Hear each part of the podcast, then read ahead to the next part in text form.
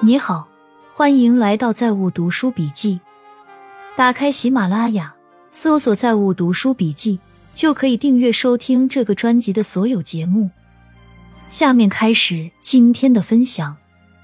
把整个美国史看一遍，就能发现这个国家从没啥伟大规划，就是走一步看一步，然后不断靠顶级精英搞出来的科技突破续命。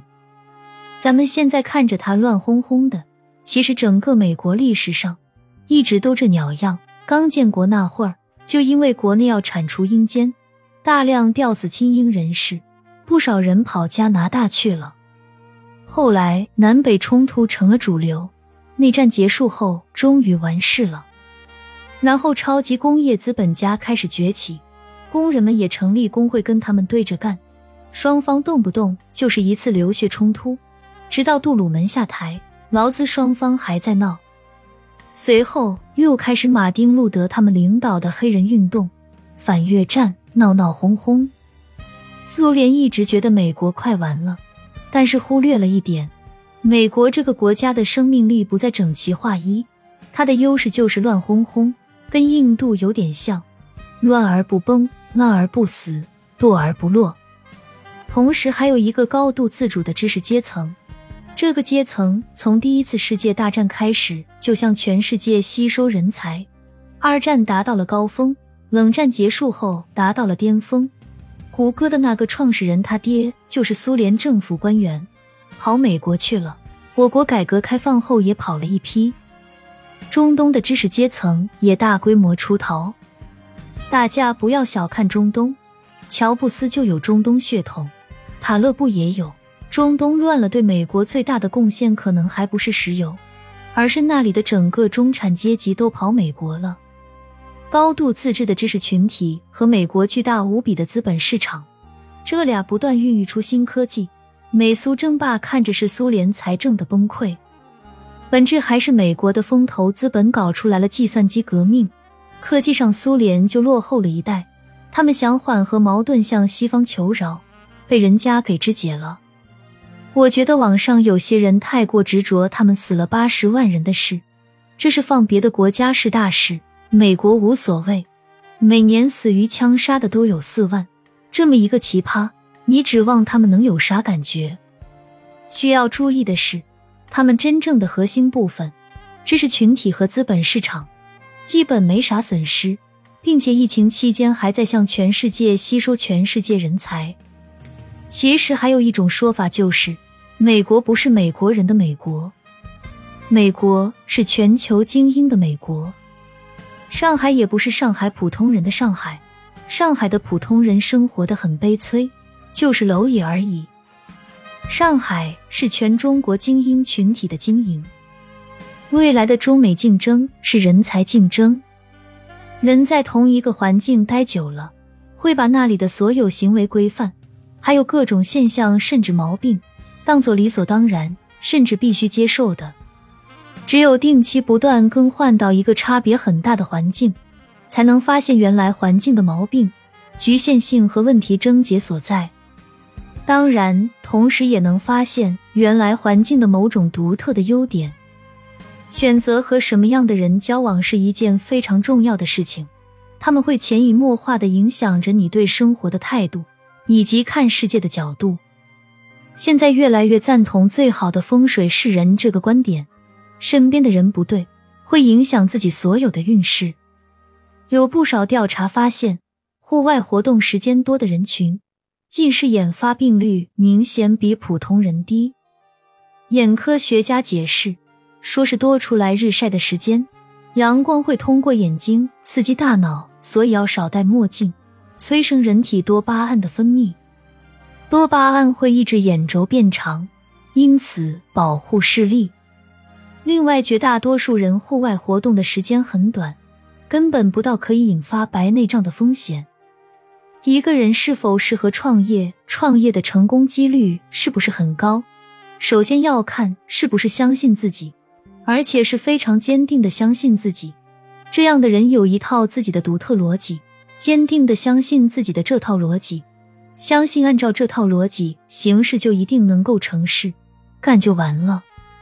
关于疫情的总结：一、疫苗非常有用，尤其 mRNA，尤其防重症住院和死亡，尤其第三剂。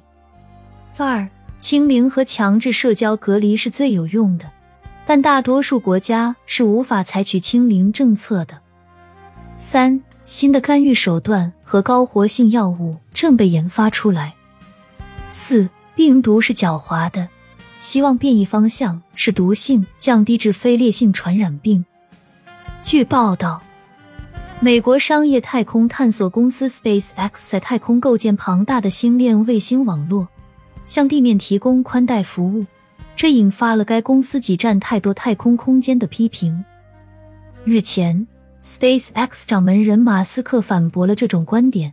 他表示，环绕地球的轨道有充足的空间，可以容纳几百亿颗卫星。马斯克表示，太空是极为庞大的，卫星本身很微小。目前的情况并不是我们阻挡了其他太空装置，我们并没有阻拦其他人做任何事情，也不准备这样做。买房投资看似很简单。其实门槛非常高，这句话一般人理解不了。其实买房与买股是一个道理，看似闭着眼买就能稳赚，其实天壤之别。深圳香蜜湖旁边有个小区，一路之隔，价格差一倍。赌拆迁，若是拉长线二十年，肯定都能赌中，但是你能赌二十年吗？我们都以为自己能拿二十年。你倒退二十年，去把龙头股票买上，光茅台吧。这也是朋友跟我讲的，就是最一手的信息肯定让最专业的人吃走了。其次是非常好的朋友可能会获得一定的信息，放到中介的，基本就是没有什么便宜可赚的。我买的几套都很有意思，一个是大姐迷上了吴兆国，卖房要跟着他干。房子他持有了两年，又八折卖给了我。这个大姐非常牛，跟个买菜的阿姨没区别，也不会开车，教英语的。她竟然拥有独栋 house，八百多平，独立大院，光装修花了四年时间，又扩建了四百多平，后面就是一座山。整个小区才十户，她连这个 house 也想卖给我们。当时我和朋友拿不出这么多钱，不止这些，徽州的房子也要卖给我们，我们专门开车带他去看了，也是亏本卖给我们。他女儿是什么世界大学毕业的，没在中国念过书，回来直接去北京外国语教书了。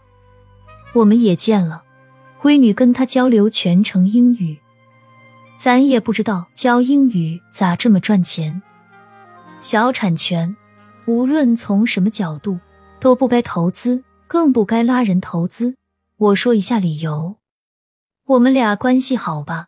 从二零零八年玩到现在，一起环起海南，一起穿越无人区，从一群毛头小子变成今天。即便如此，朋友都跟我说：“你肯定会骂我五年。”我是真的骂。因为我越想越后悔。你想，深圳的小产权房是什么？就是一张纸，丢了就没了。深圳有半数房子是小产权，包括一些看起来很豪华的小区，也是小产权。这些交易都是暗网交易，都是地下交易，所以深圳小产权就成了比特币，藏了无数的钱，因为无法统计。无法量化，成了藏污纳垢最好的渠道。没人知道你几套房，所以很多拥有热钱的人就去收房子。但是它存在清零的风险，就是一无所有了。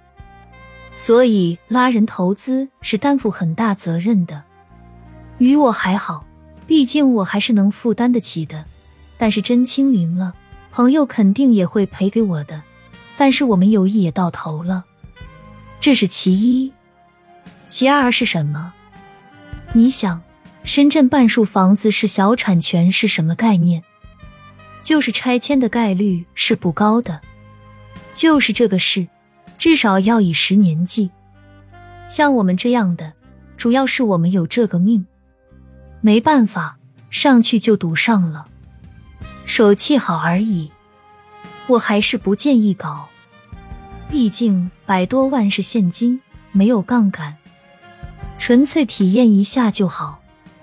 但是我觉得大家养个上海名额是很值得的。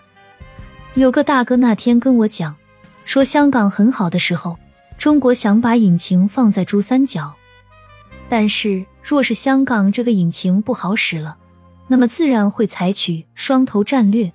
就是重新核心发展上海，上海至少是未来百年中国最有竞争力的城市。